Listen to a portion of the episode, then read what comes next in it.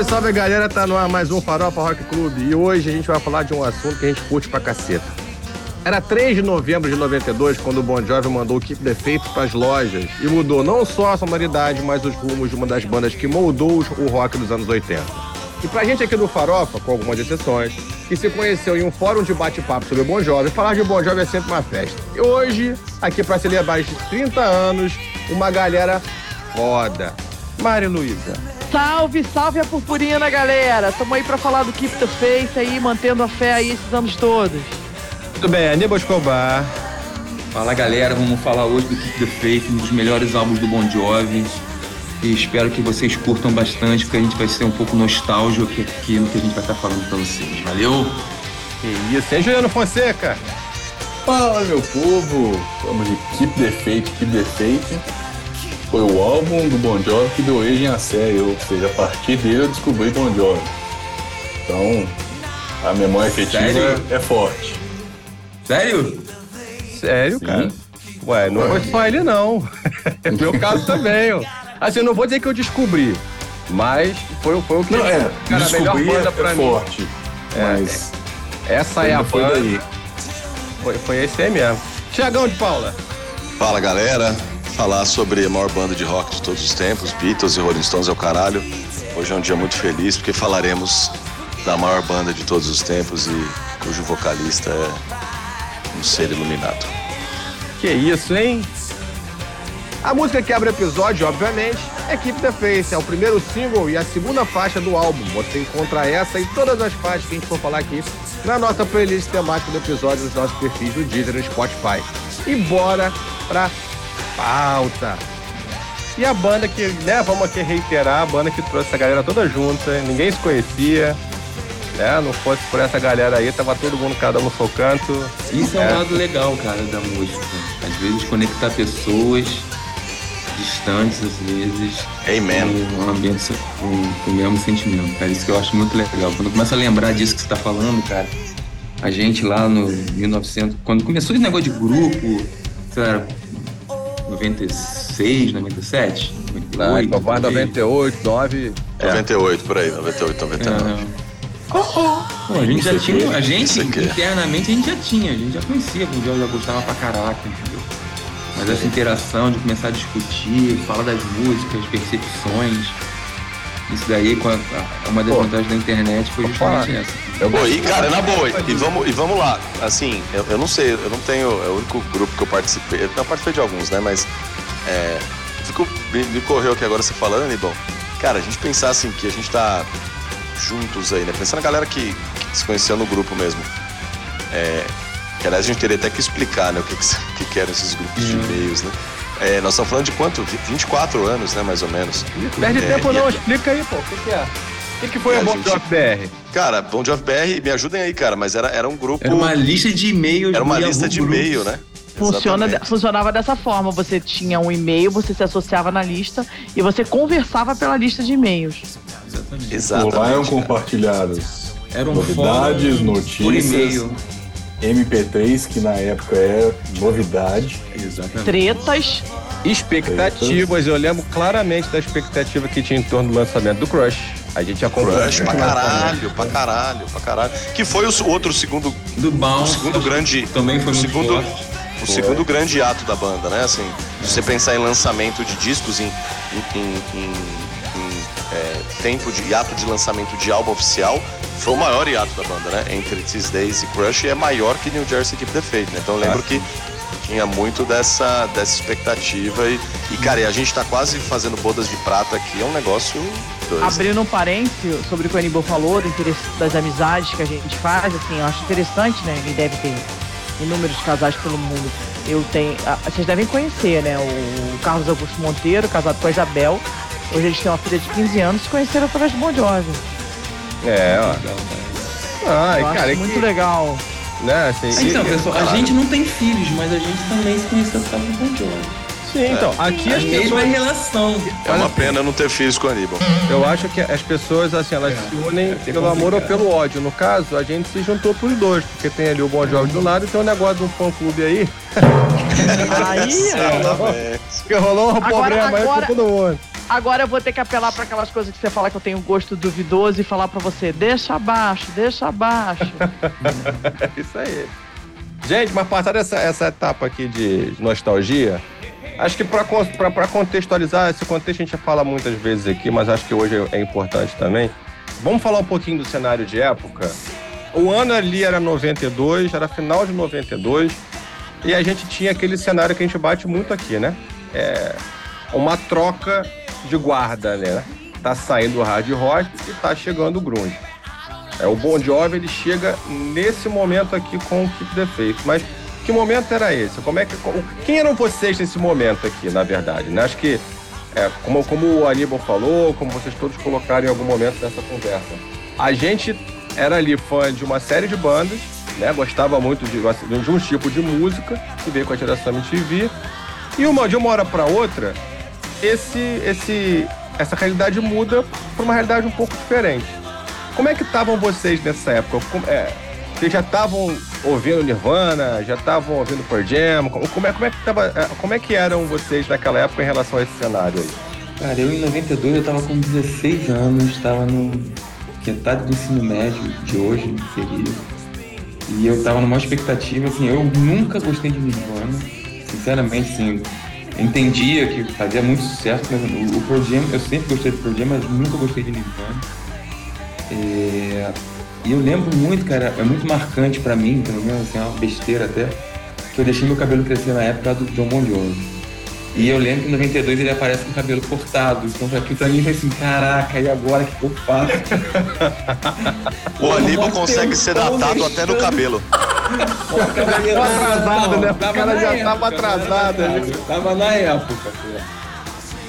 Mas era isso, cara. Eu lembro, eu, no, no, eu, estava, eu sou do Rio de Janeiro, eu estava no Cefet e tinha uns dois ou três amigos meus que tocavam violão, que também gostavam do mesmo estilo, então a gente, pô, nos recreios, lá nos intervalos, a gente tocava, cantava, pô, era.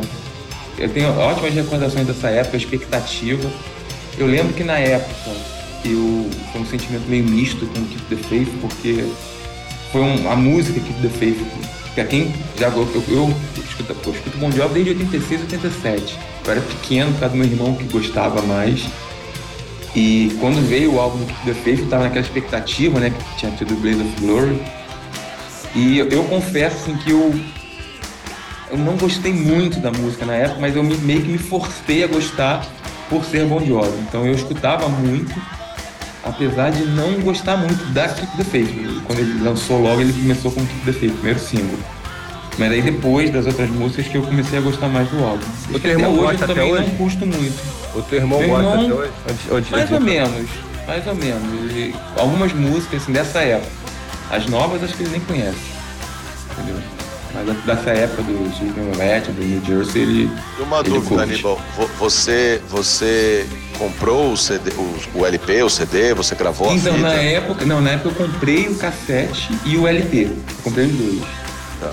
É, eu, o, o, eu, eu lembro que o long play eu nem ouvia pra não gastar o, o álbum, cara. Eu, eu tinha umas neuroses assim de não abrir, pra não estragar o papel do, do LP e eu ficava escutando o cassete no Walkman, né? Então era acho frescura de, da, da época.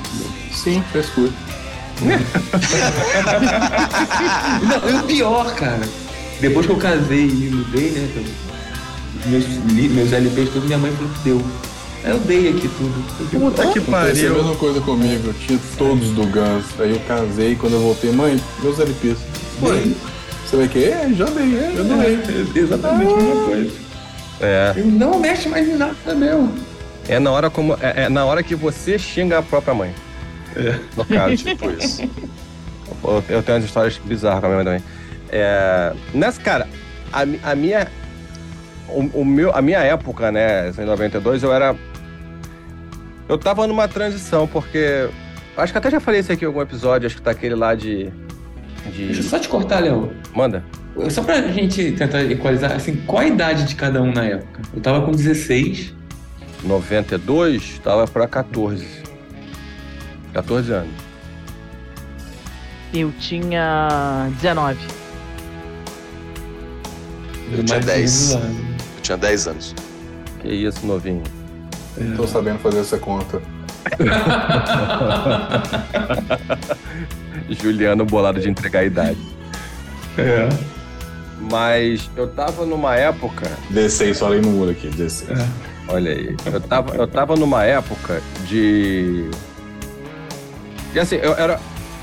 Era muito coisa de, de moleque daquela, daquela época, assim, pelo menos da minha galera, de ter a banda preferida.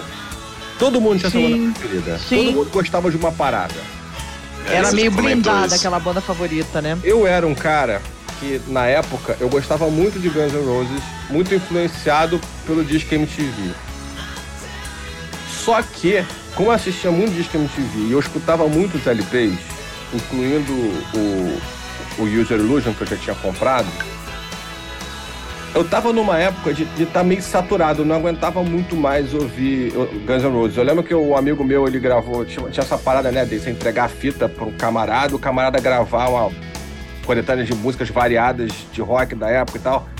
Ele abriu com, uma, com, uma, com um live do Guns do, cantando, tocando é, Welcome to the Jungle. E aquilo tava. Eu, eu tava de saco cheio, eu até pulava aquela música. E eu comecei a descobrir outras coisas ali, pô. Foi ali que eu descobri The Forever Young do Taiketo. Comecei a descobrir um pouco mais sobre Europe. A gente ia nas festinhas do, do, do time lá de basquete. Ele botava a Prayer, eu achava ótimo. Gostava muito de ouvir Live on a Prayer. Um pouco antes, o Bon Jovi tocou no Brasil, no Hollywood Rock. Eu ouvia direto uma gravação que eu tinha feito da rádio de There For You. Mas eu conhecia coisas soltas da banda, eu não conhecia a banda. Eu conhecia There For You. Quando, to, quando esse maluco tocava é, Live on a Prayer nas festas, eu perguntava que música é essa? Que banda é essa? E achava do caralho aquela música. You Gave Love a Bad Name também. É, mas não era. Não, tinha isso. O Guns ainda era minha banda preferida. E uma banda preferida de saco cheio. Aí,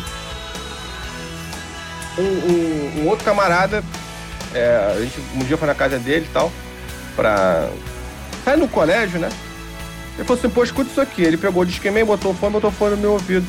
Ah, e isso porque eu já gostava muito da carreira solo do João Bon Jovi, né? Do, do que passava lá na MTV também. Blaze of Glory, Mirror. Eu escutei muito, muito. Porra, Carreira solo, Nossa. não. Aquilo é um disco de trilha sonora. É, cara, eu escutei muito esse álbum. Ainda escuto Mas, até cara- hoje. Hoje, eu vou te dizer, acho que é um dos três álbuns que eu escuto sem pular música. Não, pra mim é obra-prima, assim, aquele álbum é bom demais, assim, inteiro, do começo ao fim. É, e.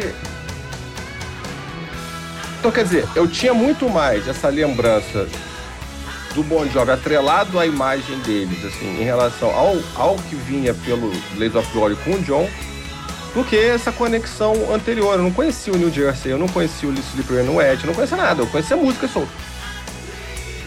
Aí esse cara botou pra mim, ouve isso aqui. Na hora eu me apaixonei por Keep the Faith. Falei, tá aqui a minha banda. Um gostava do Van Halen, o outro gostava do Rush, outro eu falei, caralho, essa aqui é a minha banda. E por causa da música Keep the Faith. E, E muito aí- louco porque ela é muito diferente de. Nós vamos falar mais, explorar o álbum. Exatamente. Ela é muito diferente de tudo, inclusive do Tudo, próprio de álbum. tudo. Exatamente. sim, sim, sim. Exatamente. É, é, mas eu, mas eu, eu, eu gostava muito da, da cadência, eu gostava da, da- da estrutura da música, né? A música me agradava muito. Mas o refrão, eu achava o refrão do caralho, porque é um refrão, ele é muito O refrão é fantástico. Fantástico. O, o vocal do John nessas músicas, né? Aí depois a gente vai chegar no álbum pra falar mais das outras, mas o refrão de Keep the Faith no álbum, a versão do álbum, é uma porrada no vocal. Não é, é, é longe de ser fácil fazer o que ele faz ali. Mas, É, é quase uma agressão a, a- a estrutura vocal dele, assim, é, é porrada demais. E eu achava aquilo muito foda. E aí eu fui me apegando ao álbum, gostando. Aí, aí não foi o meu primeiro. Eu não tinha CD na época, né? A gente ainda tinha LP. Comprei o, o CD, primeiro disco que eu ganhei, que foi, foi exatamente esse. Esse meu primo falou assim, cara, você gosta tanto dessa parada, vou dar pra você de presente. Ele me deu é, a versão importada, que acaba tendo Save a Prayer. E. Não, não tem Save a Prayer importada, é o National não, a versão nacional é, é, nacional. é, é a nacional que vem, importada não tem, importada não tem Save a Prayer, não tinha. E, A, a importada é Style All Over Again. E eu comprei, eu comprei o, o, o Blaze of Glory pra mim. Então o meu momento era esse, assim, eu tava, eu tava numa fase de romper com o que eu conhecia, com a geração MTV, com Skid Row, com Guns, com Extreme, conhecer coisas novas, então eu tava conhecendo Taiketo, tava conhecendo Danger Danger, tava conhecendo mais o Europe, David Lee Roth, tava indo por uns outros caminhos. Quando apareceu o Bon Jovi, eu falei assim, caralho, tá aqui a parada que eu quero ouvir. Eu, assim, Eu só tô- completando o que você falou, desculpa, Juliano. Fala Só completando o que o Léo falou, né? Essa parte do- da potência vocal no que é justamente a época quando acaba a turnê do New Jersey e aí ele para e, e- e a- e ele começa a fazer treinamento vocal, porque eu li uma entrevista dele que ele fala que o- um dos amigos do, do- do círculo dele, falando que do jeito que ele cantava ao vivo, né, com muita força, muita potência na época, mas ele não tinha técnica, que a voz dele ia acabar muito rápido. Então você vê que, você vê que na, na turnê depois do, do Keep Faith, que você, se você escutar os, os, os ao vivos dele, pré-Keep the Faith e pós-Keep the Faith, você vê uma diferença enorme da maneira dele cantar. É justamente por isso. E ele canta, um- pa... embora ele técnicas- cante para um caralho. né? Sim, eu acho que de 93 a 96 foram os melhores shows que o Bon Jovi Disparado, fez, né, disparado, disparado. É, Ele canta pra caralho, meu Deus do céu. Mas diz aí, Que Juliano. homem maravilhoso. É, Fala, então, a, a, a, a minha fase de, de descoberta, eu, eu falei que eu tinha 16 anos, na verdade eu tinha 16 quando eu escutei o disco pela, pela primeira vez. Eu tinha O 92, cara tentando minimizar, 14. minimizar o prejuízo. Não, é porque eu tava com 16 na cabeça É um velho novo. pra quantizar, exatamente. E, e eu lembro, é muito claro a primeira vez que eu escutei o que deu efeito, porque foi. Chegaram, na sala tava na casa de, de, de um amigo, ele chegou com os dois LPs ao mesmo tempo, Blaze of Glory e Keep the Faith. Eu escutei os dois pela primeira vez, um seguido do outro. Nossa. E cara, mesma sensação do Léo, assim. Cara, encontrei. E eu tava. na- na- nessa fase eu tava na onda de, de Guns e Fate No More. Isso aí. Muito, muito Fate No More também. Que, pô, e voltei a escutar Fate No More esses dias, porque tava Caramba, com saudade No More, muito essa- tempo. sem essa é nova pra mim. Muito bom, muito bom. O Feito Mora é maravilhoso. É sensacional. Não, sim, mas não imaginaria que o Ju... Ah, não, se bem que o Axel falava bem do Feito No More, então o Juliano vai ouvir. Mas, cara, então assim, pensa no impacto escutar pela primeira vez os dois álbuns juntos, Blaze of Glory e Keep the Faith. Então, assim, é- é, eu lembro que por muito tempo eu não conseguia diferenciar qual música era de qual disco, né? Até formar a ideia, porque assim, eu saí com a fita cassete com as músicas todas misturadas. Não tinha uma fita com um disco uma fita com era uma fita misturada com de música. Mas assim, a, dos dois discos, eu, eu vou colocar a Santa Fé como ao concurso. Porra. Mas Dry Count, cara, eu escutei Dry Count. O que defeito todo eu gostei, mas quando eu escutei Dry Count, eu falei assim, que música do caralho. Eu, eu voltava, eu lembro de voltar. Tem um amigo meu que disse que ela deveria ser exposta no Louvre. Não é? Ah, acho que é o melhor Tem som que o razão. Hit já fez. Tem razão. Cara, eu vou dizer pra Ah, você. Aquele Foi a som, primeira né? música, assim, depois que eu, eu comprei o Keep the Faith em LP.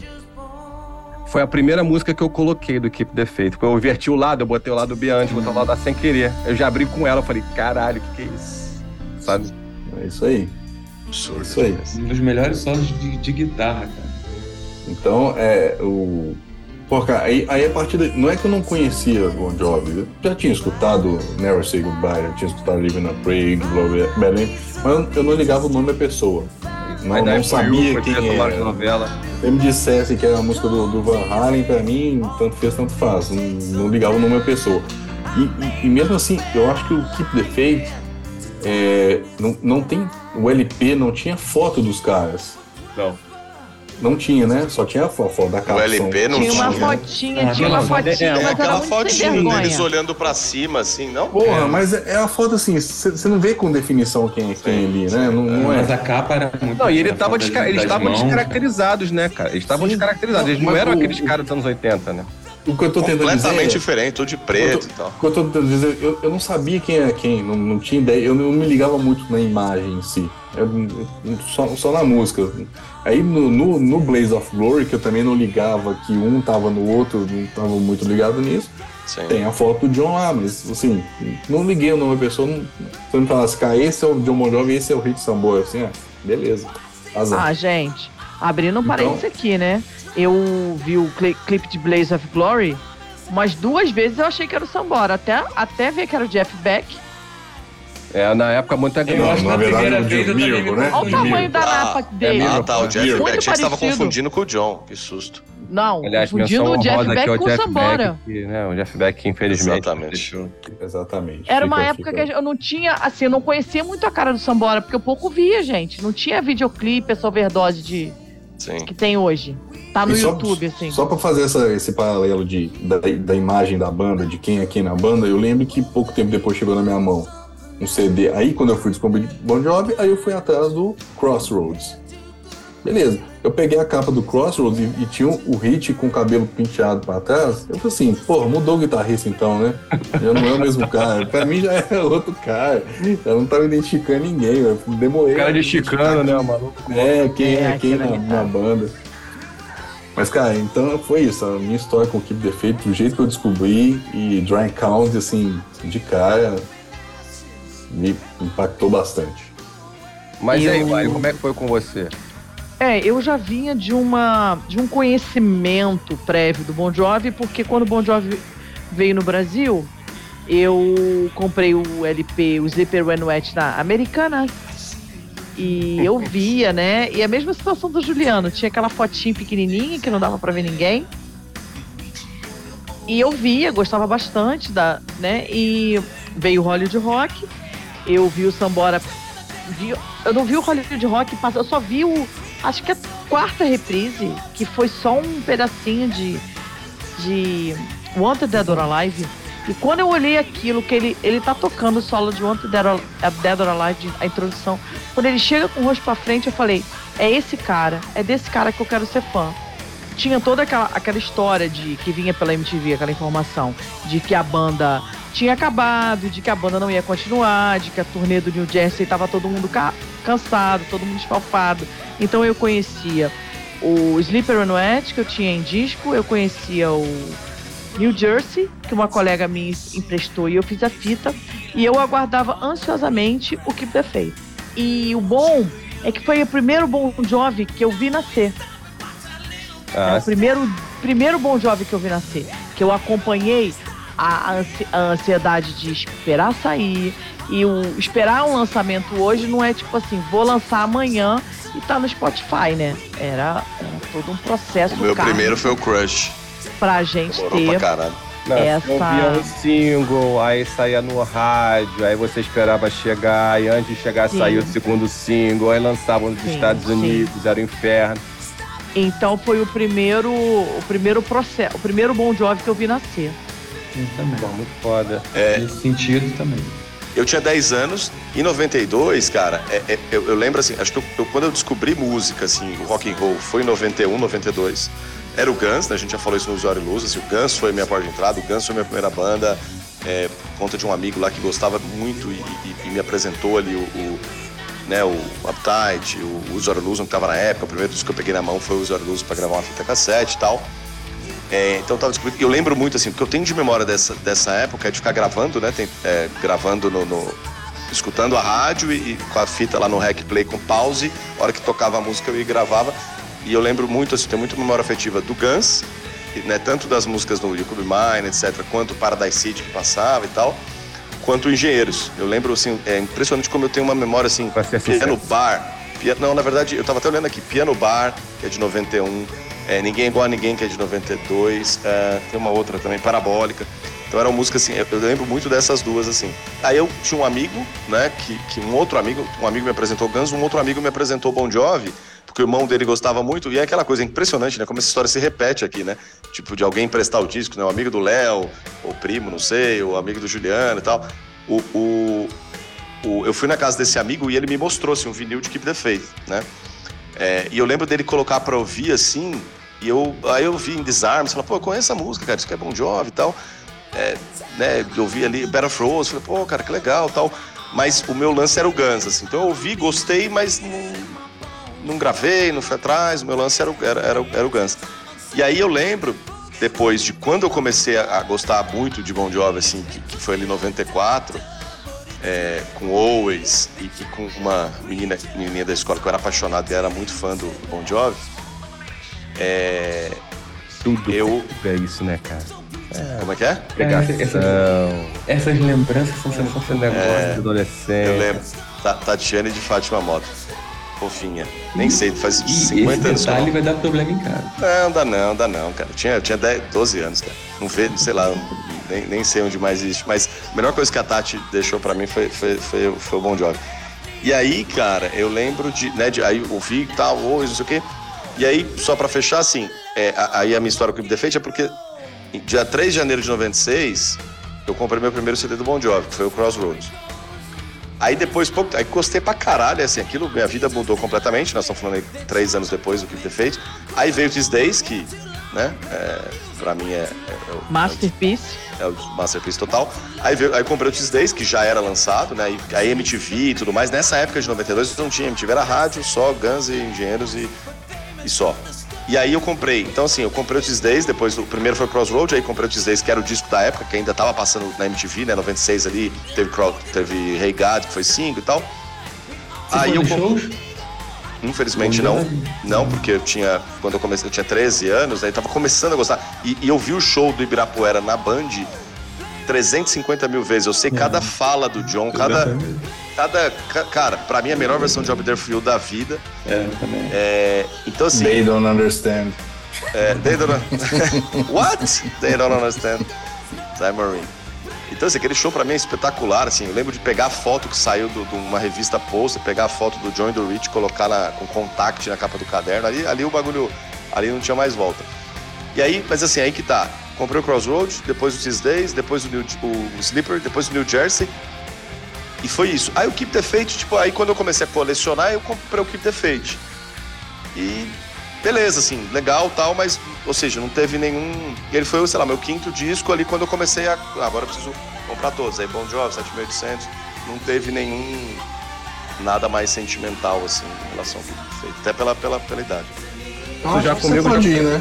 Não tem Eu nada a ver queria com isso fazer um adendo, eu esqueci de falar uma coisa. E quando eu peguei o Keep the Faith, eu tinha vindo de um Stranger in Town e Blaze of Glory. Então, assim, eu tinha uma expectativa muito grande, porque era tudo muito diferente pra mim. Embora eu fosse a roqueira braba, eu tinha, eu tinha né, os dois discos, então, assim, eram coisas muito diferentes. Queria ver como é que ia ficar essa, essa volta, esse retorno deles. Essa farofa. Eu fiz o caminho com. Esse caminho que o Thiago fez, eu fiz na época do, do Keep the Faith mesmo. Como eu falei, eu fui, eu fui abraçar o Bon Jovi realmente quando eu ouvi o Keep the Faith na casa desse amigo meu. E aí eu comprei o LP. Comprei o LP, a primeira música que eu ouvi do LP quando eu coloquei foi Dry Couch. Eu falei, caralho, que foda. E aí eu fiz o caminho pra trás. Dali eu fui lá e comprei numa loja de usados. Eu comprei o New Jersey, Aí eu comprei o Slippery When Wet. Na verdade, o Slippery foi. É, eu comprei o Slippery. Aí os outros mais pra trás eram muito mais difíceis de se encontrar. Você não encontrava o Fahrenheit e o, e o Bon É, o Jovi. Bon Jovi eu, eu só achei importado, né? lugar nenhum. Aí, esses dois eu só comprei depois que eu peguei uma parede de CD. Aí eu fui atrás dos CDs, aí eu comprei tudo de novo. Comprei o Keep the Faith, ganhei o Keep the Faith, comprei o, o New Jersey, comprei o, o Slippery When Wet, consegui o, Fahrenheit, consegui o, o Bon Jovi. Aí, daí, aí eu fui andando, aí eu fui pra frente. Aí depois veio o, o, o, Crossroads, veio o These Days, mas eu já tinha todo o acervo antes. Aí é aquilo, né? Babaca, criança, não vê valor na porra do negócio. Aí você compra o, o CD do, do, do Keep the Faith, você vende o disco. Vende o, o disco da porra do, do Faith pra cada caralho. Não, Você tem ideia da, da dificuldade que era na época ter esse tipo de disco? Aí depois, assim como o Léo, depois do que ter feito, eu saí garimpando as coisas. Eu me lembro que, até hoje, a, a primeira compra internacional que eu fiz foi o CD do Stranger in Town na Amazon, quando o Jeff Bezos ainda pobre. É, tem? Gente, Tava querendo bater minha Você ajudou a construir eu a comprei, Jeff Bezos, eu cara. comprei o Stranger in Town edição dupla com palheta, com uma palhetinha que vinha pelo fã clube do Rich oficial. Custou 21 dólares e o dólar, está, o dólar tava pau a pau com o real. Maravilhoso, Paguei 21 que reais. época maravilhosa, gente. Que época maravilhosa e chegou. E naquela época eu comprei e chegou. chegou, chegou. Eu mandei dinheiro. Isso, né? eu mandei dinheiro pelo correio. E chegou. Coisa é. incrível isso, gente.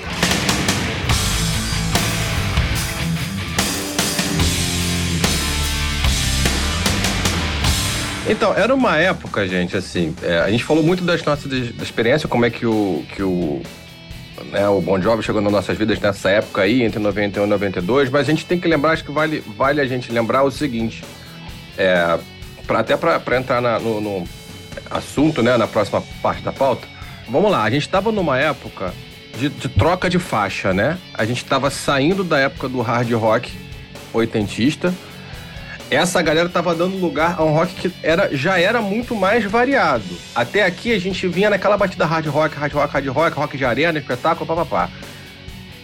Aí entra a ascensão grunge, com Nirvana, Pearl Soundgarden, Alice in Chains, Soul Asylum e tal. É o auge do Guns N' Roses também, que não é exatamente aquele hard rock tradicional oitentista.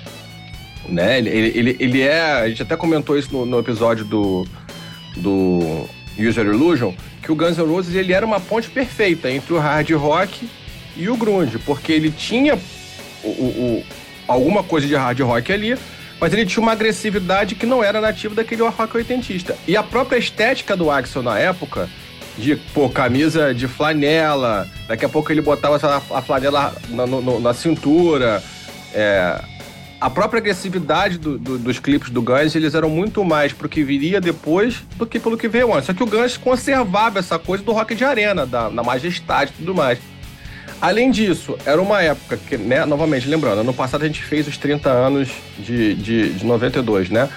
É uma época que tinha, tava, tava, tava explodindo e tava vindo ao mainstream bandas como R.E.M., que não é o hard rock dos anos 80, é uma outra coisa. Também não é o grunge, é uma outra coisa. Mas, mas na verdade o R.E.M. já eles dão um boom, né? Com o Lose, Exato. O, não. Eles já vinham dos três álbuns. Isso. A, a, banda já existia, mas aqui ela, ela ganha um status que ela não conseguia porque o hard rock bloqueava. O que, o, que, o que se comercializava na época, o que se apresentava na época no mainstream era coisa que vendia. Que vendia era hard rock. Né, né?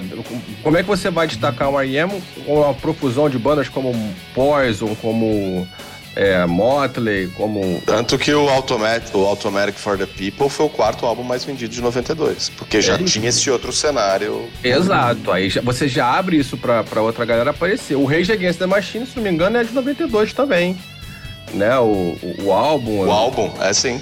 Né? O, o, próprio Red Hot Chili Peppers, ele, ele, ele, ele, emerge mais ou menos nessa época entre, entre uma coisa e outra, né? Entre o. o, o quer dizer, a, a, quebra do monopólio do hard rock é. abre Dá espaço um cenário super positivo pro rock, assim, super variado. O Juliano falou de Faith No More. É... E é legal você falar isso, né, Léo? Porque a gente fica muito com aquele lance, assim, aquela, aquela coisa mais minimalista, assim, mais, mais, mais básica, sem aprofundar de. Ah, o Grunge matou o Hard Rock, o Grunge matou o Hard Rock, né? Bruno Pano, que. que saudoso Bruno Pano, que não, não nos ouça aqui. Mas, assim, é, tinha mais coisa, né? É legal essa reflexão, porque te, te, abriu espaço, claro que o Grunge teve todo aquele tamanho, aquela coisa com o Nirvana, principalmente, mas abriu espaço para muita outra coisa é, também, né? Sim, muita gente mostrou a cara de coisas mais simples e mais melancólicas como R.E.M., as porradas de, de, de, de Rage Against the Machine, Suicidal Tendencies e Body Count. Sabe? É, você tem, você tem uma, uma, uma, variedade. Pô, aí entra o L7, entra o próprio Bruce. Quem vendeu muito nesse, nesse ano também, teve um, um disco do Def Leppard, que ainda vendeu bastante, e teve também um, um, um, um disco do Black Rose. Isso. Né? Então, você, você vem aí, você. É, é, o que muda é o quê? É o, é o rock espetáculo, aquele rock pomposo, sexo, drogas e rock and roll, pra meio que, que, que, o cenário do rock todo meio que vestir a camisa do Somos Todos Bruce Springsteen. Vamos botar o pé no chão, vamos falar de coisas da realidade das pessoas, coisas mais próximas da vida de todo mundo e gerar identificação. Né? Então, uma galera ali uma geração ficou pelo caminho, né? Poison, Motley Crue, Def Leppard, apesar desse lançamento esse ano, o Extreme, o próprio Skid Row, né? Que ele, ele é, é dali pra frente é o Subhuman Race, que já não, não, que é um álbum do caralho, mas ele não, já não atinge grandes números. Né? E, e, outras bandas muito fodas que poderiam explodir, mas ficaram pelo caminho. Por outro lado, a cena, a cena do rock ganhou em, em multiplicidade.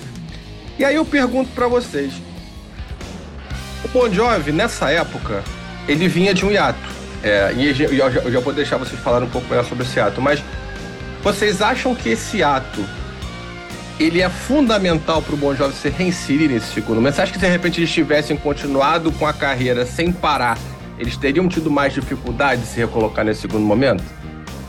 Acho que foi a sorte dos caras. Foi esse Muita ano. sorte. Antes de chegar no Keep the Faith, os caras estavam parados há muito Sim, tempo e estavam assistindo aquela quebração de pau que tava tendo ali embaixo. Pra mim, assim, acabou a turnê do New Jersey. Vamos esquecer que foram 230 shows, que no México tiveram dois shows no mesmo dia, que eles não olharam pra trás, não deram adeus. Se o Bon Jovi volta um mês depois, dois meses, lança outro disco, eu não sei se o Bon Jovi estaria aqui até hoje. Até poderia estar, mas eu, eu não teria um Keep the Faith. Não, não teria. Teria talvez um New Jersey 3, um Slippery 2, sei lá, e mais, mais É, fraco. Provavelmente, provavelmente. Porque o, o que eu tô tentando dizer é, eles puderam ver de fora a mudança que houve e se adaptaram a isso. Não é que eles fizeram um som grunge Mas eu digo ou assim, cara- voltado do hard rock. Eles, eles adaptaram a, a- Eles amadureceram o som deles a partir daquilo que, tava, que eles viram que estava acontecendo. Tipo assim, ó, não, adianta eu ficar grunge, falando de. ele- mais do pop também. Porque o Keep the Faith é bem mais pop, vamos dizer assim, do Ah, que eu acho o- os outros. Não, eu acho Não, que mais. não é um- se- Talvez é um dos discos mais rock and roll. É, aí eu Não, tá, tá, não pop rock não- de não, não. peso. Rock Isso. de rock and roll, de Rolling Stones, de Bruce Springsteen, de U2. Ah, pop no sentido. Eu, Eu, eu acho digo- assim, uma, uma pegada mais.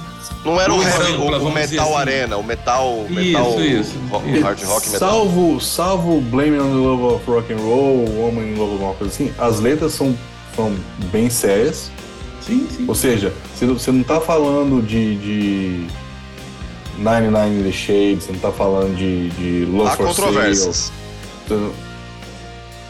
Eu acho que assim, tem me- só, só a controvérsia que eu tô dizendo é o seguinte, eu, assim, é, eu tava fazendo exatamente essa análise. Salvo engano, são meia dúzia do álbum, você pode dizer que tem letras mais maduras, o que já é muito mais do que eles faziam antes. Mas Sim. você tem ainda ali meia. Ah, o Sleeper I'm Dead não é uma letra madura, In Disarms não é uma letra madura, é, entendeu? Assim, mas você tem metade, você tem seis músicas no mínimo com letras bem mais maduras, coisas que Não, eu, eu- eu digo se você fizer uma comparação com, com o Sleeper e com, com o Total, total, total. entendeu? total. É tô outro- falando- eu tô falando disso. Você, você muda o clima completamente do, do disco. Quando você, você inclui é, esse tipo de narrativa. Então eu acho que, que o- hiato proporcionou, ao- principalmente ao John e Rich, que são os principais compositores, a dar um novo caminho para as composições da banda. E aí eu acho que, tipo assim, eles entraram na traseira do, entraram na traseira do ônibus que já estava andando, ninguém percebeu que eles estavam aí, ali, ali eles seguiram. É, mas assim, traseira não, eu né, pô? Você tem que ir na frente do ônibus ali no para-brisa, porra. Eu não vejo.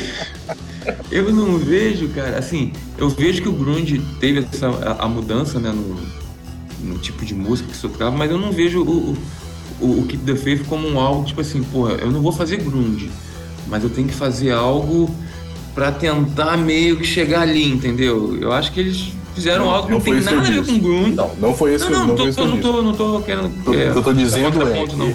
ele- eles, eles Eu acho que eles fizeram uma outra coisa que não tinha na época, entendeu? Eles enxergaram uma mudança no mercado e se adaptaram o a essa deles. mudança. Exatamente. Não que eles tentaram seguir o grunge, mas eles nem perdeu não, muito não, a essência é, deles, né? Não dá pra falar dos mesmos temas de Sleeper on Wet. Ou seja, é o que o Richard Ah, falava, sim, o não, John falava. sim. Eu não posso reescrever o Sleeper ou New Jersey de Isso, eu não novo. vou escrever o Eagle Sim. Bad Name de novo, eu não vou falar de Live on a Prayer de novo. né? Eu não tenho idade pra isso mais. O É, John falava. Não, e eu vou numa isso. outra linha, e eu vou numa outra linha que é até complementar a isso. É, a gente, não sei se a gente chegou a falar aqui, mas eles, no final do New Jersey, vocês comentaram, né? Eles chegaram num ponto de saturação. Total, É. total. Cansaço físico, gente- Eles ficaram, É. eles ficaram oito anos, cara, fazendo turnê, porque em 83, antes do Bon Jovi lançar o Bon Jovi, em janeiro de 84, o primeiro disco, eles já faziam turnê em 83, abrindo pro Kiss, abrindo pro Scorpions.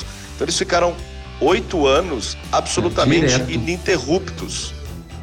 Em tour, né? Estavam- Então, Isso. Exato. Fora que, a composição. turnê, fora que as turnês é, and Wet em New Jersey, que foram uma turnê só praticamente, né? E gravaram enquanto faziam a tour e, enfim. Exato. Muito louco É, isso. cara. isso é muito, satura, é muito saturante. Os caras ficaram absolutamente saturados.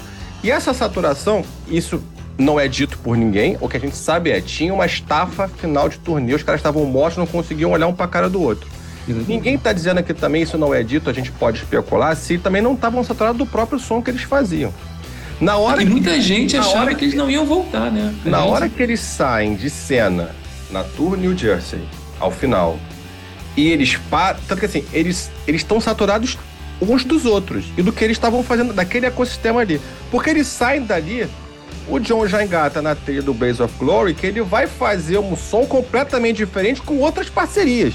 Ele vai se misturar com Jeff Beck, ele Elton vai se John. misturar ali com Elton John, com. com acho que Little Richard também. É, ele se cu. Quer dizer, ele tá, ele tá se mostrando. Ele tá pegando outras influências, ele tá se alimentando de outras coisas. Do Sambora, vai para um outro canto, fazer um outro tipo de som que não tem nada a ver com Blaze of Glory, mas vai lá com Eric Clapton, sabe, com B.B. King, ele vai com uma outra galera fazer uma outra parada. Então, nesse meio tempo. O John produz outras pessoas, o John grava com o Southside Johnny, I've been working É too hard. Ele, Então, nesse tempo, e- além deles estarem olhando tudo que está acontecendo de fora, eles estão produzindo. Então, eu concordo, eles não voltaram copiando o grunge, até nem daria certo. Eles voltaram em cima de um trabalho que eles estavam fazendo com outros caras, e aí talvez a gente vai ver o Keep the Faith como resultado disso. Que faziam muito mais uma linha de rock clássico, logo um rock mais cru, um rock mais puro, do que um rock cheio de afetação, cheio de elementos de estilo de qualquer época. Ele vai pegar um, um Jeff Beck, ele vai pegar um, um- um, né, um- vai- tocar lá com, com é, o Little Richard, ele vai tocar com essa galera aí, com o Saltar Johnny, o outro vai tocar com o Eric Clapton, e eles vão é, é, tirando aos, é, é como se fosse um detox, né? Exatamente. Eles, eles exatamente. passam por um detox ali, eles vão eliminar os excessos de época e se alimentar de uma coisa nova. E, e E tem quando os pra... caras se juntam, eles têm todos esses elementos pra poder. O, Exato. Rick trazendo uma bagagem de um lado e o John do outro pra compor. já mudou, né? Já mudaria. Mesmo que não tivesse o grunge, o grunge lá, já mudaria. Mas aí é que o Gil falou, que eu concordo. Eles deram muita sorte de, no, no aspecto temporal, acabar acontecendo essa estafa, essa parada deles naquele momento. E só pra complementar, e até trazer a Mari pro jogo, assim, é, eu, eu, eu lembro uma coisa que eu tenho muito gravada assim na minha cabeça, e eu não, de novo, né, eu não vivi a época de 92, mas eu li muito, eu consumi muita coisa. Quando eu comecei ali em 95, 96, eu, eu li muita coisa pra trás, ouvi, assisti e tal. E sempre teve muito gravado na minha cabeça, desde os meus 13, 14 anos ali, quando eu li. Sempre, e quando eu fui, né, a gente foi falar de Fate, eu fui ali é, organizar as ideias. Sempre era muito claro pra mim, assim, a, a- a bendita viagem do John. Né? O John, pra mim, era assim, um negócio assim, ele sempre falava da viagem de moto, da viagem de moto, da viagem de moto, da viagem de moto, da viagem, da viagem. E eu tava, essa semana, assistindo alguns documentários no YouTube, algumas entrevistas, um outro documentário e uma entrevista entrevista da banda sobre na época do lançamento e uma entrevista do John pro, pro E! Entertainment, é Extreme Close-Up que chama, que aí era só o John. E, cara, é impressionante como ele dá detalhes dessa viagem. Ele fala muito, ele fala, cara, eu quis, assim, eu, eu viajei de moto com alguns amigos, eram, eram nove pessoas, eram quatro ou cinco motos. Então era moto, você não tinha carro, você não tinha um rádio, você não tinha nenhuma outra, é, é, nenhuma outra distração. Você via as coisas, você via. A gente parava em cidadezinhas em que eu estacionava minha moto num hotel que eu, eu abria a janela do, do quartinho a minha moto estava do lado. Eu aprendi muita coisa vendo ali a realidade das pessoas. Aí ele fala: Ah, eu cheguei num bar e pedi uma cerveja. Um barzinho de beira de estrada. A mulher virou para mim e falou assim: Não, aqui não tem cerveja, não. Aqui é uma dry county. É um- ele, falou assim: Pô, nunca tinha visto esse termo, ouvido esse termo. É uma cidade seca, mas é seca, no caso, era em relação à bebida. Aí ele teve que a- atravessar a fronteira. Uma, uma lei seca. É, lei comprar seca. uma cerveja e tal. Mas o que, que eu quero dizer, assim, só pra fechar?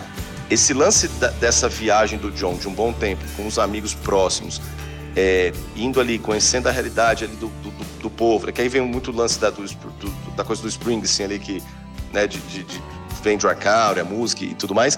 É, isso também, acho que pessoalmente, pra ele, né, é, muda, né, sai daquele excesso, daqueles oito anos que ele viveu, hotel, hotel, hotel, hard rock, metal, não sei o que, não sei o que, não sei o que. Ele, ele, inclusive diz que em 92 ele diz que há cinco anos, ou seja, cinco anos antes de 92, ele nunca seria capaz de escrever uma dry count. Justamente Exato. porque ele não tinha essa experiência. Ele não sabia, ele não, ele não conhecia isso dos Estados Unidos, Uhum. da terra dele. E, e, não, e não conheceria se tivesse gravado um segundo no Jersey ali. É, Né? Porque ele tá- ele estaria vendo um movimento de transição de uma coisa para outra de dentro. Sabe? Ele não ia ter essa noção da transformação que estava acontecendo.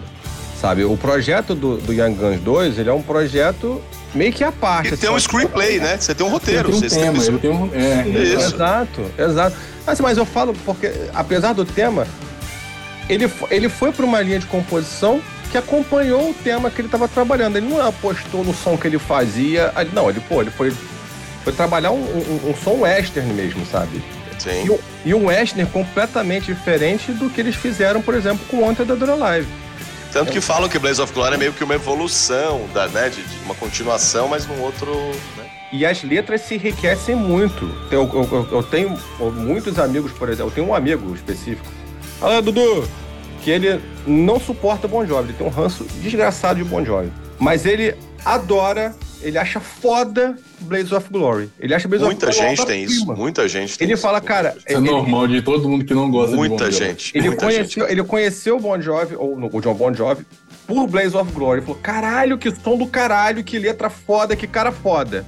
Aí ele pegou o New Jersey pra ouvir. Ele falou, pô, cadê? Sabe? Porque é outra parada. Né? em O cara com 28 anos fazer aquele disco ali, e assim, né? Com Little Richard. Com, cara, Little Richard, Elton John e, e Jeff Beck, cara. Ó, ó, a moral que o cara tava, olha, olha o tamanho que ele tava e, e como isso fez bem, né? E como isso fez bem, pô, as letras são ótimas. O, o- o- o Juliano falou de, de Santa Fé, uma das músicas do coração, mas eu acho que ela, ela, ela peca exatamente na poesia, porque ela tem três versos que falam exatamente a mesma coisa no mesmo lugar. Mas. É, mas a música- poética, porra. Pois é, pra caralho. né? então você tem, você tem essa, essa, essa maturidade. As letras, pô, a letra de Blaze of Glory é incrível, a letra de Miracle é incrível, a letra de Never Say Die é foda, Justice in the Barrel é foda. É, cara, o álbum é Banga Drum, é muito bom. maravilhosa. O álbum Benga Drum é é, espetacular. o álbum é foda, de, de cabo a rabo ele é maravilhoso. E aí você chega preparado para um salto, para um, pra um, pra uma união, para uma reunião, né, aí voltando à banda, com uma outra cara, beleza. Descansei de vocês, agora eu posso olhar a cara de vocês de novo. Vamos sentar aqui e fazer um negócio novo? E tem o Stranger também, né, Léo? Que, que, que o Richard traz o, o, o, o- Né, obviamente tem, tem influência do Stranger de, é, é, ali. né? Aí eu vou, aí eu vou, vou dar a minha palhinha aqui, eu quero ouvir a opinião da Mari, porque pra mim, Tá, no- tá no mundo, Mário. Pra mim, o Keep the Faith, ele é muito mais Stranger in This Town, esteticamente falando, do que Blaze of Glory. Eu acho que ele tem uma vibe muito mais Stranger in This Town do que o Blaze of Glory. O que, que você acha, mano? Mas o Stranger Town, ele tem músicas que o Rich compôs quando ele tinha 19 anos. Não necessariamente foram feitas depois da, Tá parado. depois da turnê, depois da turnê. né? O que eu acho, o que eu acho interessante do Stranger Town, que ele faz, assim, ele é totalmente diferente do Bon Jovi, e o que vocês falaram do Blaze of Glory acontece também com o Stranger Town. Pessoas que não gostam do Bon Jovi acham o Stranger Town muito legal, acham um disco muito bom. Ah, então, exemplo. ah, quando, quando eu digo que o Keep the Faith ele tem mais cara de Stranger in This Town do que do Blaze of Glory, é porque, por exemplo, eu sou capaz de ver ou imaginar uma Ballad of Youth dentro de um Keep the Faith. Eu não consigo ver Blaze of Glory, por exemplo.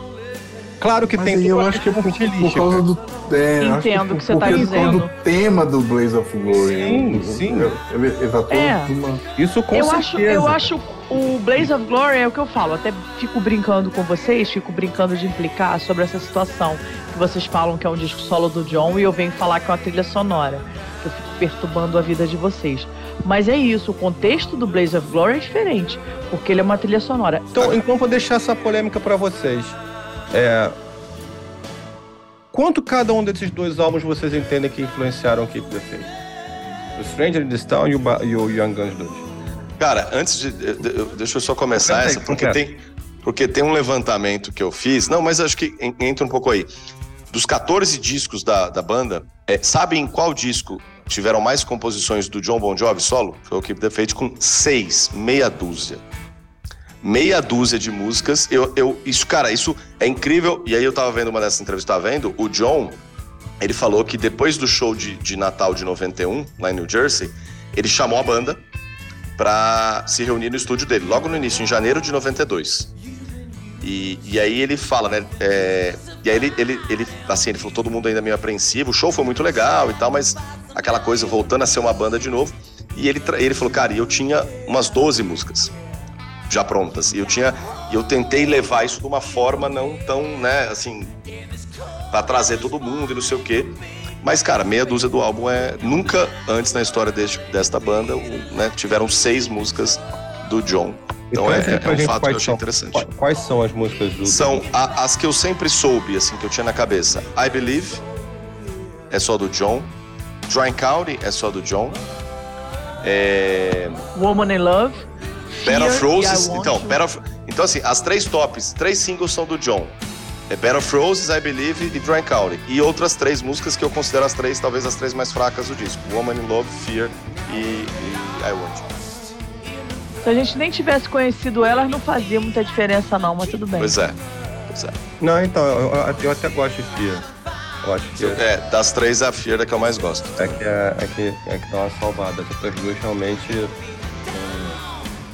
Woman in Love, pra mim, tá entre as piores músicas que o, que o Bon Jovi já fez, principal- principalmente em termos de letra. Assim, eu acho ela, ela é um negócio assim. Tava na lata de lixo. Vamos pegar aqui, tá precisando de música pro álbum? é des- Vamos botar. Mas não tá precisando, porque tem Radio Save My Life Tonight, tem Start All Over Again, tem Fields of Fire, tem Save a Prayer. É, mas é. Vai saber.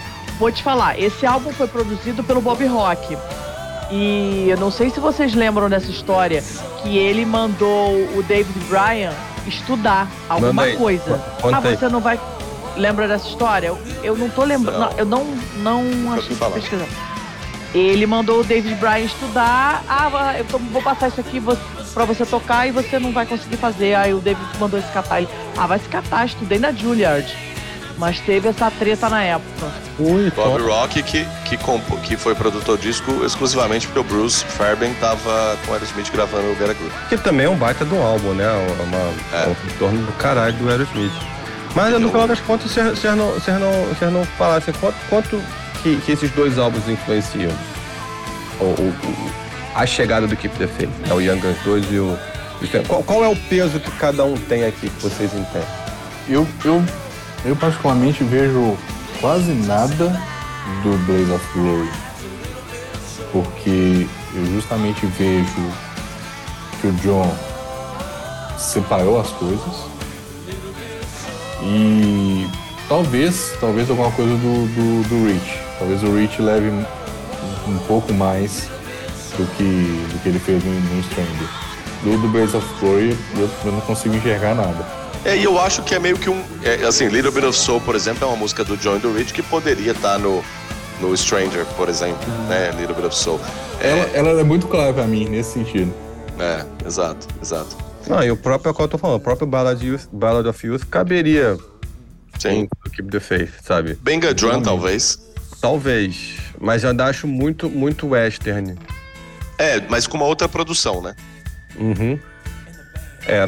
Então, assim, do Blaze of Glory, se fosse pra puxar uma ou duas pra cá, talvez Never Say Die. Mas Never muito, Say Die. talvez, muito talvez.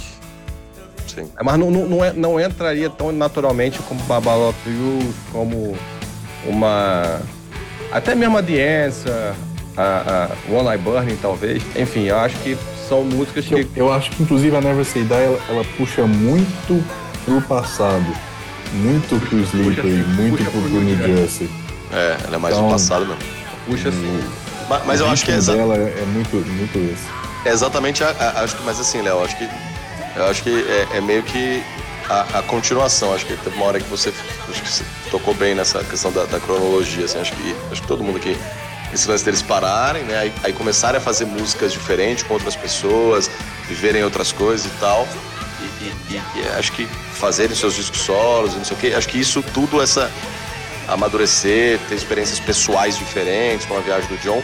Acho que isso disso tudo, desse, do que eles saíram e voltaram, né, resultou ali no, na, na mudança do que foi feita. Além do cenário musical também.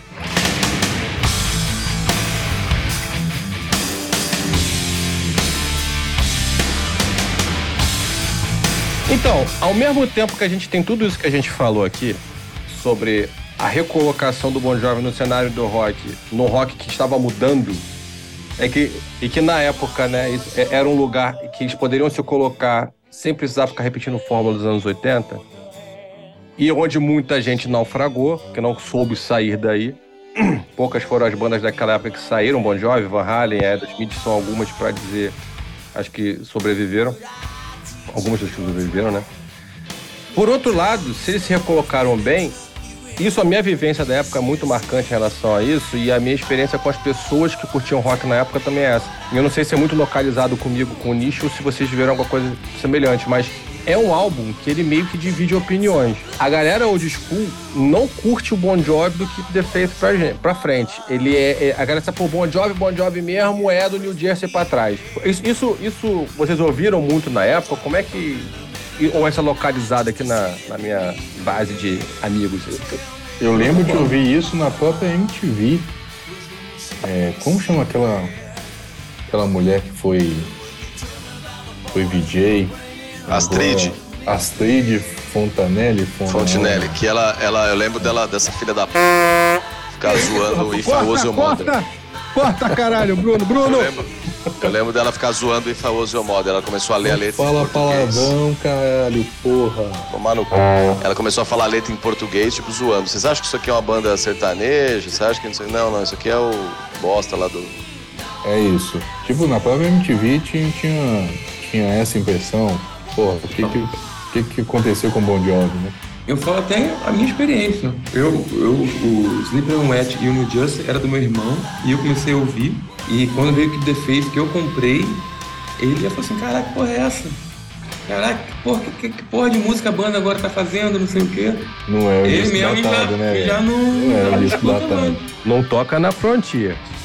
Defeito não tem na.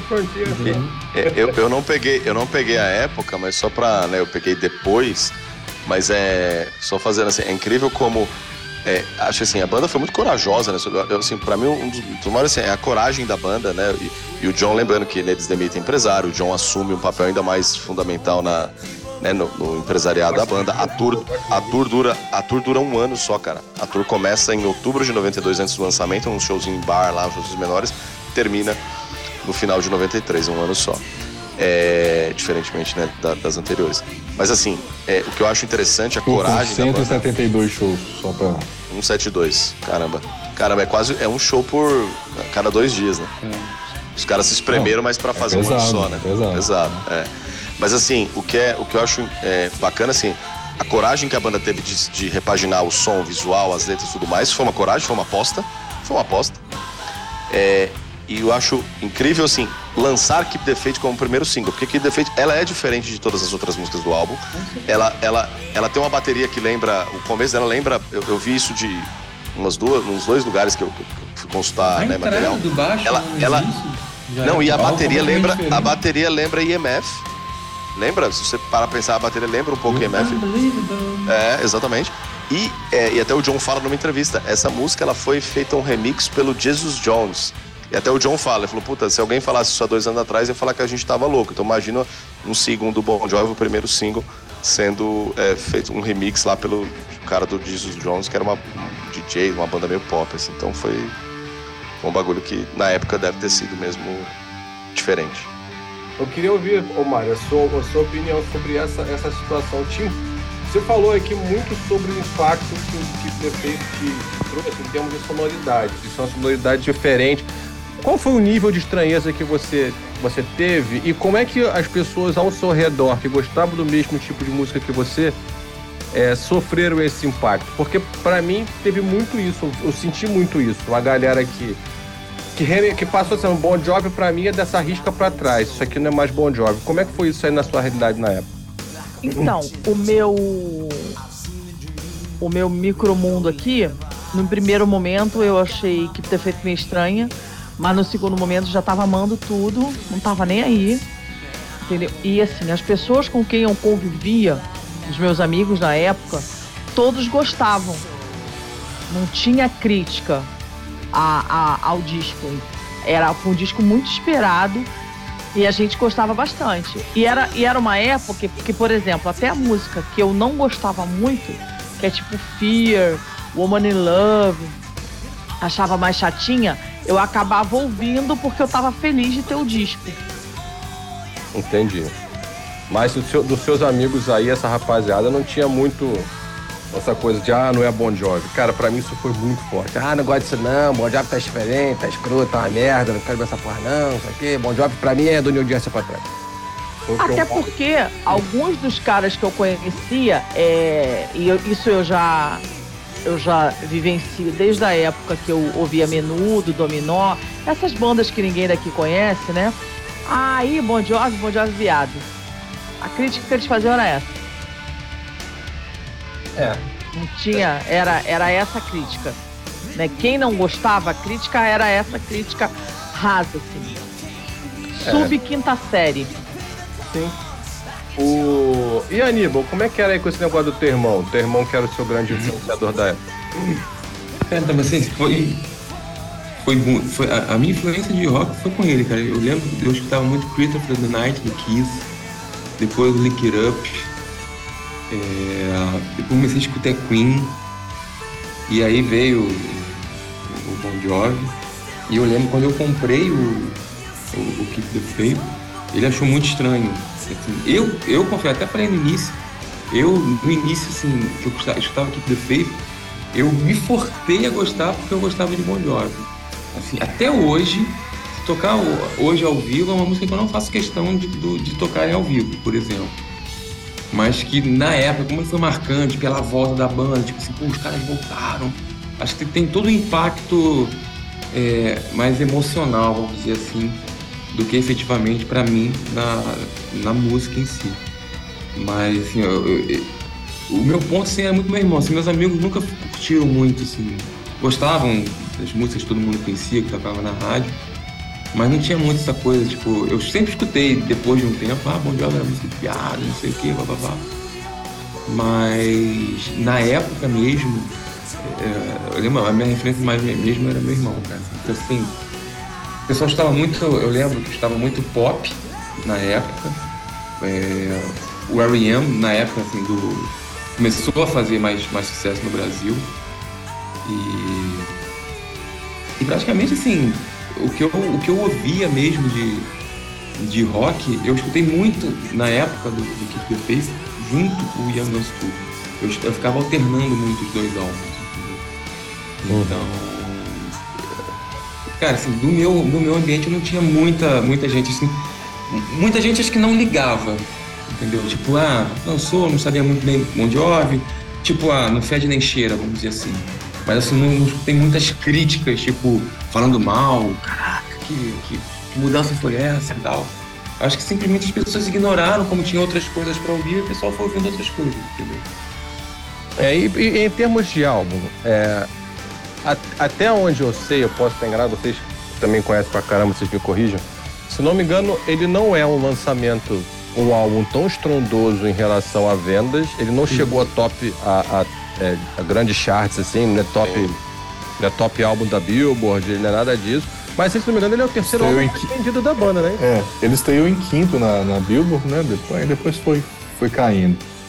Em termos de vendas, se eu não me engano, foram 12 milhões. Isso, acho que é o terceiro mais vendido, é depois Uhum. do Sleeper e do New Até Jersey. porque a, a indústria da música muda, né? Também. Também, né? É, mas então... aliás, é. aliás, 92 é o ano, o primeiro ano que o CD passou LP em venda. Isso. E, e aí, agora, entrando nessa reta final aqui do episódio, vamos para um exercício um pouco mais lúdico. Não é tão lúdico, mas é mais, mais um, um- ver como vocês entendem. Fala, Tiagão. Não, perdão, Léo, perdão. É, é- é só. O que é meio assim. é, também é, é- é- Eu não sei, eu não, li assim, não, sei se vocês têm opinião a respeito, só, só pra ouvir, não sei se alguém. Mas, salvo engano, é o único disco da história da banda que eles lançam seis singles, né, cara? Eu não sei assim, se, se foi um trabalho assim forte pra tentar fazer com que o negócio pegasse, ou pra tentar marcar território, mas assim, foram seis singles, né, cara? Assim, eu não, não me lembro de nenhum disco do Bon Jovi que tive, É, teve o- seis singles. O, bom, o Sleeper, ele teve. É, Bad Name, teve Prayer, teve. Wanted e Never Say Goodbye. I Die For You, não foi, não? Mas single não foi, não. É. O, o, o, o, o, New Jersey teve Lay Your Hands on Me, Bad Medicine, Never Say Good... Aliás, é I'll Be There For You e de uma Want vez. to Be My Baby, Living Sim. Living Sim, cinco. É, cinco. É. É... o Eu acho que o DJ Slippery não teve tantos porque já emendou no New Jersey também. O These É, foram seis teve, teve o Hey God, que foi, não foi? Hey God foi. Só foi Something for the Agora Paint, também. in Love Something for the Song, Paint and Love These Song. Days Light to Me. Sim. These Days Light to Me. É, E dizendo. É. É. É, É, é. É, acho que na verdade eles acabaram.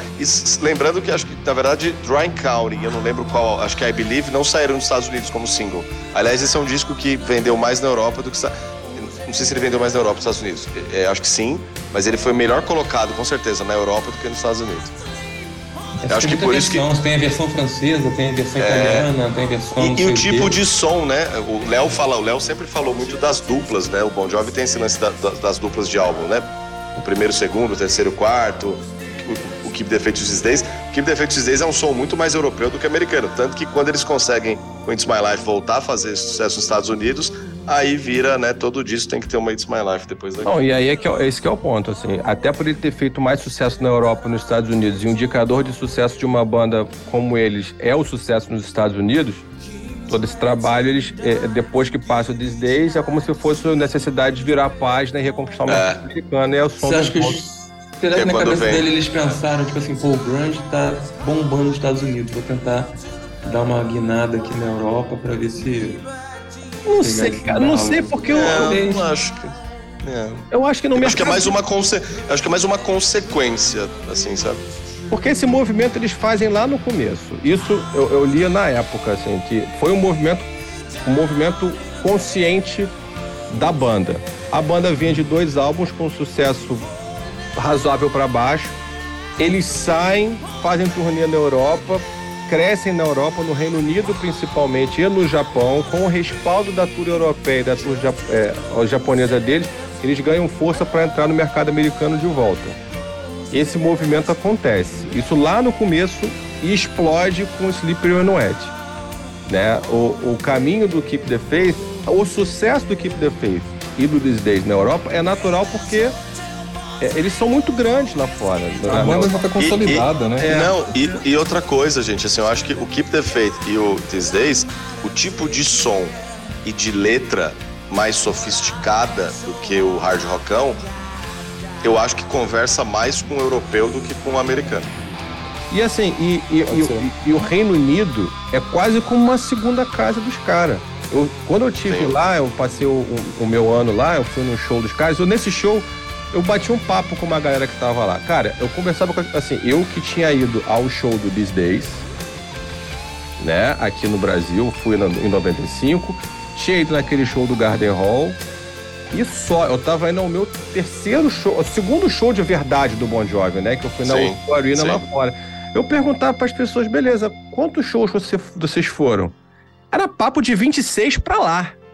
Sacou? Sim. Porque cada vez que os caras lá, os caras vão lá, eles fazem uma série de shows e os caras vão a tudo quanto é show, sabe? Então, é, é- ah, 15, o meu 15, o meu é 20. Elas fazem residência lá, né? Sim, cara. Então, E eu procurei, eu procurei podcast sobre o Keep the Faith, Léo, é, sobre os 30 anos, eu achei três. Assim, não procurei tanto mais, mas eu achei três episódios. Um americano, dois, dois do Reino Unido. É, não, na- na- no Reino Unido eles são muito grandes, mas muito grandes. Eu fui, como eu falei, eu fui a um show, primeiro show da residência deles lá em 2010. Cara, é, é, é papo de quintal de casa, sabe? Assim, se você, se É. você não, não, não tá- não tá muito ligado, parece que você tá em Nova Jersey. É, tal a familiaridade dele com o lugar, tal como ele tá à vontade ali. Tanto é que eles tocaram, eles tocaram, tem um show de 95 e o Wembley, aqueles três, tem o, a, eles foram os últimos a tocar no antigo Wembley, e teve esse agora, né, de 2019 e tal. E, e salvo engano, no Giants, foram dois, três, assim, sei lá. Pois é, e Tem- tem tem- ali, tem Não, não, Se todo, não me todo engano- de, de turnê no Giants. né? se não me engano, É. o primeiro show, o show de inauguração da O2 Arena em Londres é deles. É, é um negócio impressionante. E acho que esses dois álbuns têm, têm, têm muita, muita influência nisso. Lá eles são gigantescos. E aí eu pergunto pra vocês, dentro da discografia do Bon Jovi, na opinião de vocês, qual a posição que o Keep the Faith ocupa? Sabendo aí, o Tiagão que gosta mais do These Days, o primeiro ele não é. Onde que ele tá aí na sua, na sua prateleira? Léo, é, eu, tava, eu, eu- pensei bastante sobre, sobre isso Tirando o esse- Crossroads. né? esses dias. Não, não, com Coletânea não certeza. Eu, cara, é, o, o Keep the Faith, ele é, para mim, assim, ele tem ele tem seis músicas, os seis singles são muito fodas, né? Assim, os, os seis singles, para mim, eles são cada um com a sua proposta, né? Os seis singles, né? Que é da 1 a 7, Tirando e Frozen Mother, eles são espetaculares, assim, são músicas diferentes, mas todas são muito boas. A, a, eu acho que o álbum ele é muito assim, para mim, a outra metade do álbum, eu acho que ela, ela cai consideravelmente, na minha opinião. Claro que tem muita coisa legal ali, mas é, é impressionante como cai, na minha humilde uhum. opinião. É, então, é, por isso que para mim, assim, ele, ele então ele, ele não fica. para mim, por exemplo, eu fiz esse exercício, né? Eu até discuti assim minha, comigo mesmo com alguns álbuns mais novos que não tem tanto. Você não tem nenhum álbum depois, pós é, These Days vai ter tantos sucessos, obviamente, quanto Better Roses, Keep the Faith, Drunk Out, ou, ou músicas grandes assim. Mas às vezes, como álbum, tem coisa melhor. Para mim, ele fica em quinto lugar. O que, que vem na frente? Vem These Days, vem New Jersey, vem Slippery. E por uma questão aí sim muito, muito pessoal, por tudo que eu vivi com a banda em casa com as minhas filhas e, e com todo e conhecer o John e todos os shows que eu fui, This House na For Sale vem na frente. Muito bem. E aí, Juliano? Eu eu, eu concordo muito com, com o que o Thiago falou. Eu, eu não sei se a cair é, é a palavra ideal para essa segunda parte do disco, mas o clima muda muito. Música. É, você sai de uma seriedade de Dry County para Woman in Love ou, ou I Sleep Around Dead. E eu, eu gosto, não gosto de Woman in Love, mas gosto muito de I Sleep Around Dead. Mas são climas muito diferentes. Eu acho essa, essa montanha russa do, do álbum um pouco estranho. E não acontece muito no Days, por exemplo, né, Ju? Eu tava fazendo esse paralelo, né? O, o Days é um, é um, disco mais dark, mas ele é consistente. Ele é, é consistente. É... Então, o, o, o Keep the Faith, embora eu, go, eu goste muito dele, e foi minha, minha porta de entrada realmente é, para a banda, eu acho que ele, na minha opinião, ele fica em quarto. Eu vou com These Days também, para mim é o primeiro. New Jersey Slippery e You Keep the Faith. Muito bem. Marizinha? Eu tô aqui observando vocês falarem, né? Realmente, eu tenho que gravar o Farofa toda semana porque vocês são muito gênios, gente. Vocês falam umas coisas que eu nunca pensei na minha vida. Isso. E aqui eu fico pensando, falei, Gênio gente. com J. Não, não sei se Sensacional. Vocês são inteligentes demais, vocês estudam demais, vocês são conectados demais. Eu sou muito viajandona. Eu, meu disco favorito é o These Days. É, e eu vou, não por um critério técnico, porque o, o Slippery, o New Jersey e o Slippery tem músicas que eu acho mais legais, mas por um critério afetivo ali, para mim fica em segundo lugar por toda a espera, por toda a, a espera que a gente viveu, né? Pelo spoiler, né? Do. Eu contei isso num outro episódio que a gente falou de 92, que o John canta em Dry County. É, I pack up my wife and kid. E a gente não sabia que ele tava para ser pai. E quando o disco chegou pra gente, a gente ficou: será que ele vai ser pai? Será que ele vai ser pai? Será que isso é, é só uma viagem? Ou será que ele tá falando de realidade? E alguns meses depois a filha dele nasceu. Então, Legal. eu fico com ele em segundo lugar, pela, pela memória afetiva. Diz e Keep the Faith. E você, Aníbal, manda lá. Cara, pra mim o, o, o Keep the Faith vai ficar em terceiro. Eu gosto muito do Sleeping Wet. Talvez mais por, por a, a, lembrança do Sleeping Wet do New Jersey juntos, eu na casa da minha avó ouvindo sem parar fechava a porta, ficava ouvindo, ouvindo, ouvindo, aí voltava, levantava, era vitrola, né? Aí você tinha que voltar lá, levantava a agulha, aí voltava na música e sentava. Agora, quando você ficava... punha Social Disease, a, a avó vinha bater na porta, né? Pra ver o que ah, acontecendo né, naquele ah, Com certeza. É, eu gosto do These Days, cara, a gente eu, falo muito com o Thiago, brinco, pela questão da turnê, cara. Assim, eu lembro que eu vi muito, talvez completo Talvez o Disdays tenha sido um dos álbuns que eu mais ouvi completo por causa da turnê. Então, na época que eles estavam vindo, eles ficavam escutando, pô, tá, quero saber cantar tudo e não sei o que, o álbum novo e tal. Mas eu digo assim, acho que até por hoje, por eu, por que eu escuto hoje. E, nem dá pra pular música no These Days, no máximo If That What It Takes, olha lá. Então pra mim o Keep the Faith fica em terceiro. Então é Sleeping on Wet, New Jersey, Keep the Faith e These Days. Eu, eu sou suspeito, todo mundo aqui sabe, talvez quem esteja ouvindo ou não, mas o Keep the Faith é o meu álbum número um, é o que eu mais curto. Deles todos. Eu vou justificar. Assim, eu, eu, eu entendo a respeito e até concordo com muito do que vocês falaram a respeito da, das variações, né? Com certeza, é, não só o These Days é um álbum mais consistente, mas o, os outros dois anteriores a ele também, o New Jersey e o, e o também são em termos de consistência melhor. Aqui eles dão, eles dão mais dinâmica, eles variam, experimentam outras coisas, né? Eles experimentam outras sonoridades e tal. Fica, acaba sendo mais heterogêneo mesmo. Mas eu justifico a minha escolha pelo que, pra, obviamente, tem toda uma questão de memória afetiva, né? O meu disco de chegada e tudo mais. É, todo, todo o ritual de abrir o primeiro disco que eu comprei da banda, né? Zero, né? Isso tem um peso, né, Léo? Tem um peso enorme. Mas para mim, esse álbum contém algumas daquelas que para mim são melhores músicas da banda. Eu acho que a banda não tem uma música melhor que Dry County. É... Dry County para mim é o, é, o, é o, ponto máximo que essa banda já chegou. É... I Believe é fora de série. Para do caralho. É... E assim, e a escolha, a música para abrir, sabe? A pancada que I Believe é, já na, na, no primeiro acorde, é um troço sensacional. E é legal porque ela vem, ela vem baixinho, né? Ela vem aumentando. É, então, ela vem. Né? A hora que vem o primeiro riff, né? É. Meu único pesar de I Believe é que ela não funcionava ao vivo, cara. Ela é. não, não sei se vocês têm essa impressão. Não funciona. Não é. funciona. Porque ela é muito baixa pra voz do John o começo dela é muito é, baixo. Então ele, fica ele entra... muito aqui, né? A voz dele. Ah, all I know, all I know is that I've been so. E, é. e abrindo um show com isso, não dá punch. Não dá não punch. Dá punch. Não, é não verdade. a galera. A não. guitarra atrás, mas a hora que entra a voz dele, né? É. A voz dele some. Quando e, era numa, vo... e era numa época que ele tava gritando começa quando caralho, ela vira o primeiro né? estrofe, né? Virou a primeira estrofe, é. ele sobe a voz, a música começa na verdade. Mas você já tinha pensado para, para, para, já tinha A hora que o Bon Jovi começa a tocar, eu já tô com punch há muito tempo. É, atirei a pau no gato, a galinha pintadinha, eu já tô com punch há muito tempo, gente. Vocês não estão entendendo. Quando apagou a luz, já começou, né?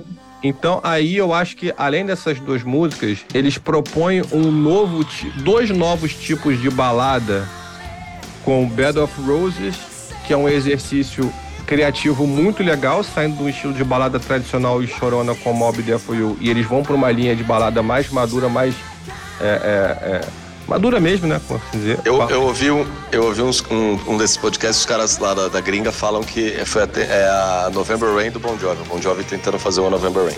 Eu não digo isso, eu acho que o, o, o próprio John ele encara. É, o, o Axel encara November Rain com uma, a ópera do Guns. É. O Bon Jovi, é... ele, encara, ele encara Bed of Roses como uma valsa do Bon Jovi. Eles falaram que Bed of Roses é, é a November Rain do Bon Jovi? Sim, que na visão deles lá era tipo o, o, o, Bon Jovi tentando fazer uma November Rain. Mas isso é uma opinião dos caras lá, que eu até é. discordo, porque acho que é bem, bem que o Léo é, falou. Pois é, não. Eu acho que é um pouco. Um, um, um, talvez assim, talvez o exercício de um tenha motivado o exercício do outro. É, né? eu. Os resultados né? o bem pianão e tal, é. É, então, e, e, a outra que eles exercitam essa coisa da música mais romântica de um outro jeito é em Disarmes, que, que, que para mim é uma puta de uma música, sabe? Então, e aí, vamos lá. Nas outras que talvez é. não sejam a, a, os grandes hits. Ao Sleep When I'm Dead e Blame It On The Love of Rock and Roll são dois grandes tributos ao Rolling Stones. Eu acho que são músicas do caralho, são muito boas e funcionam muito bem. É, a, a, If I Was Your Mother é uma bela, é uma canção um pouco mais puxada, um pouco mais pegada. É, leva um violinozinho ali e, e, e é ele falando com, né, com, com a filha dele, né? É, é a, a, mensagem é muito poderosa, assim, eu acho muito, muito legal. Ela perde, para mim, assim, o, o principal ponto baixo. Você acha que ele tá falando com a filha dele, Léo? Eu, Eu nunca acho. tive essa impressão, cara. Eu acho Não. que Eu é. vi, né? eu vi entrevista dele falando, ele e o Rich falando, eles até dão risada assim. Eles falam, a gente foi longe demais, a gente é, fala de um amor por uma mulher tão grande, você ama tanto ela, tanto ela, que você queria ser mais próximo do que um namorado. Você queria estar o tempo todo com ela, assim. O que, que tem Como mais se fosse próximo? a própria mãe. A, lei- a leitura que eu faço é essa, assim, como se fosse uma conversa de mãe, de pai e filho, assim, sabe? Tipo, eu seria, seria ainda mais próximo se, se eu fosse a tua mãe. A relação É, mas aí é aquele negócio, né? Música é interpretação, né? O cara pode Sim. escrever pensando uma coisa e. Né? funcionou dessa forma pra mim. E aí, é, não é informação, tá? Não é nada que eu, que eu tenha consciência. Ah, não, li isso aonde? Eu acho até que eu posso ter lido em algum lugar, mas não vou cravar essa aqui. A única música, assim, que pra mim puxa pra baixo, que eu, acho- que eu vou dizer com toda a gente que eu acho ruim, é I É Want. unanimidade. É I Ah, não, Want. que é é Want. Não, Woman in Love tá ali, não, não faz nem cheira. I Want You, eu acho, porque ela é uma balada melosa demais. Ela não combina com nada do resto do álbum. Acho que ele vai numa, numa melação como, como baladas anteriores. Ali eu acho que ele dá uma derrapada. Agora, a experimentação que ele faz com a Little Bit of Soul, que é uma outra linha, outra, outro tipo de música, né? E essas duas que eu falei, né? É, Blame It on the Love e, e, e I'll Sleep When I'm Dead, são coisas que eu achei que são muito válidas e funcionaram muito bem. E por fim, aquela que pra mim é um dos principais sites da banda, que eu não vou considerar b-side aqui porque tá na versão brasileira, que é Save a Prayer, que é uma puta de uma música. Então, assim, pra mim é, é, é o álbum número um. Aí, aí a gente vai discutir. Pra mim, o álbum número dois não é o These Days ainda. Meu álbum número dois é o New Jersey. O These Days ele vem como o meu álbum número três. Aí depois, o que vem da, pra ir pra frente é, é outra história. Vambora pra faixa bônus, gente?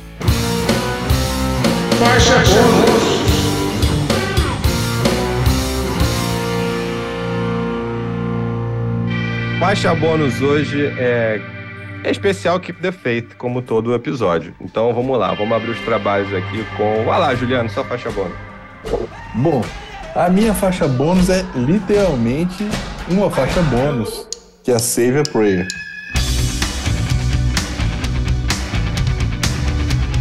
Save Prayer que não saiu em todos. Bom, saiu no, no Keep the Faith do Brasil, porque o que eu tinha tinha Save, Save Prayer lá, mas parece que não saiu em todos os países.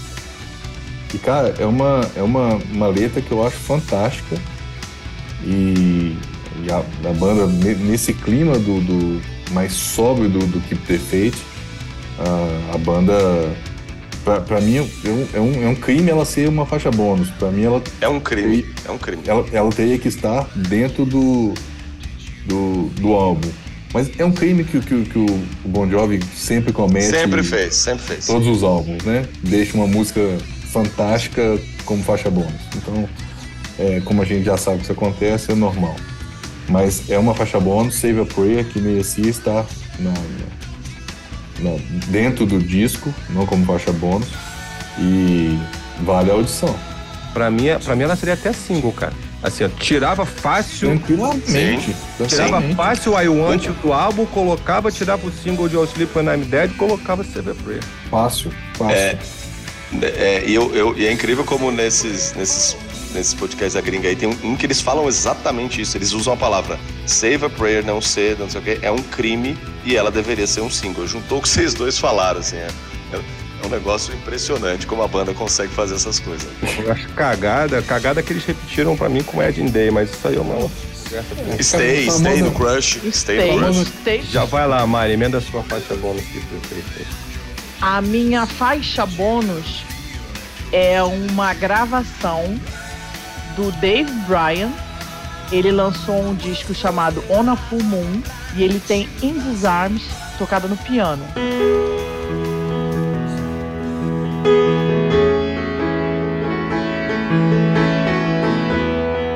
Linda, não tá disponível no Spotify, boa mesmo. infelizmente, mas tá no YouTube.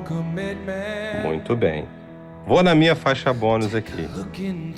A minha faixa bônus eu conheci por causa do Juliano. Falei, vai lá, faixa bônus. Ah, ué. É, a minha faixa bônus hoje também é em Desarmes, mas é em Desarmes tocada ao vivo num show em Milão em 1993. Esse show é espetacular.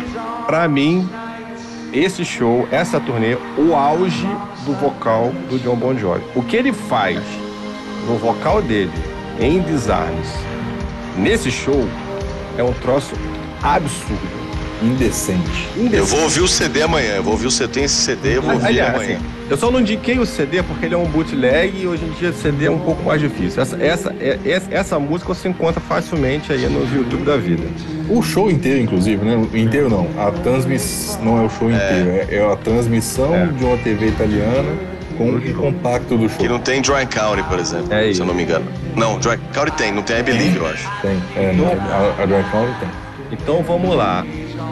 Em Desarmes, Milão, 1993, um show de, de- de- de execução, especialmente do John Bon Jovi. E aí depois vocês pegam o show inteiro, o show inteiro não, o show, né, gravado lá, o que tiver do show no YouTube, vale a pena também.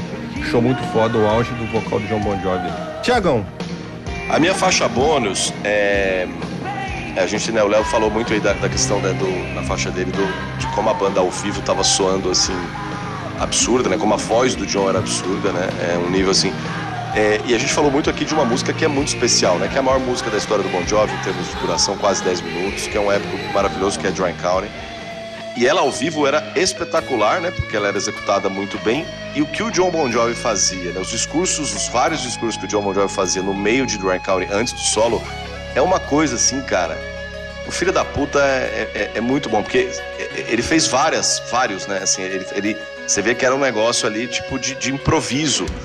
E, e eu já ouvi vários, adoro vários. Tem um que é especial pra mim, que é o do Milton Keynes. É um, acho que é um estádio, né? Lá, lá em Londres, me engano. Não sei se é Londres, mas é na Inglaterra. É, dia 19 de setembro de 93. Vale a pena é, procurar essa versão, mas qualquer versão da época de Dry County é fantástica, mas essa versão, o discurso que ele faz antes do solo do, do Rich é, é sensacional. inclusive, essa música é, é, fora, é fora de série. É, é, é foda. Vai lá, Aníbal.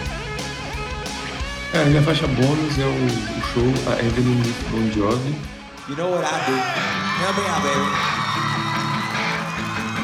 gravado no final de 92, em outubro, 27 de outubro de no- de 92, em Nova York.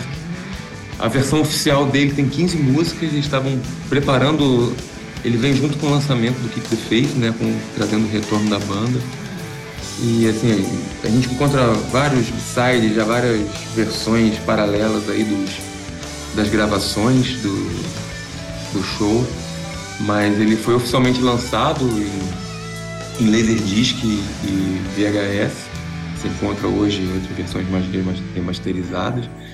Mas é um show, assim, uma performance elétrica acústica, é, com versões pô, maravilhosas da banda, que eu recomendo a, tanto a audição como a visão. Porque Até porque é o John tá lindo, né? Tem isso também. E, e é isso aí, galera. Recomendo aí, vocês conseguem encontrar no YouTube, conseguem encontrar em algumas Mercado Livre, talvez. A Evelyn with Bon Jovi. E aí, ele encontrar, é ele só me chamar, eu tenho o VHS aqui. Gente, obrigado mais uma vez por acompanhar a gente. Tem mais farofa pela frente, fica ligado e grande abraço.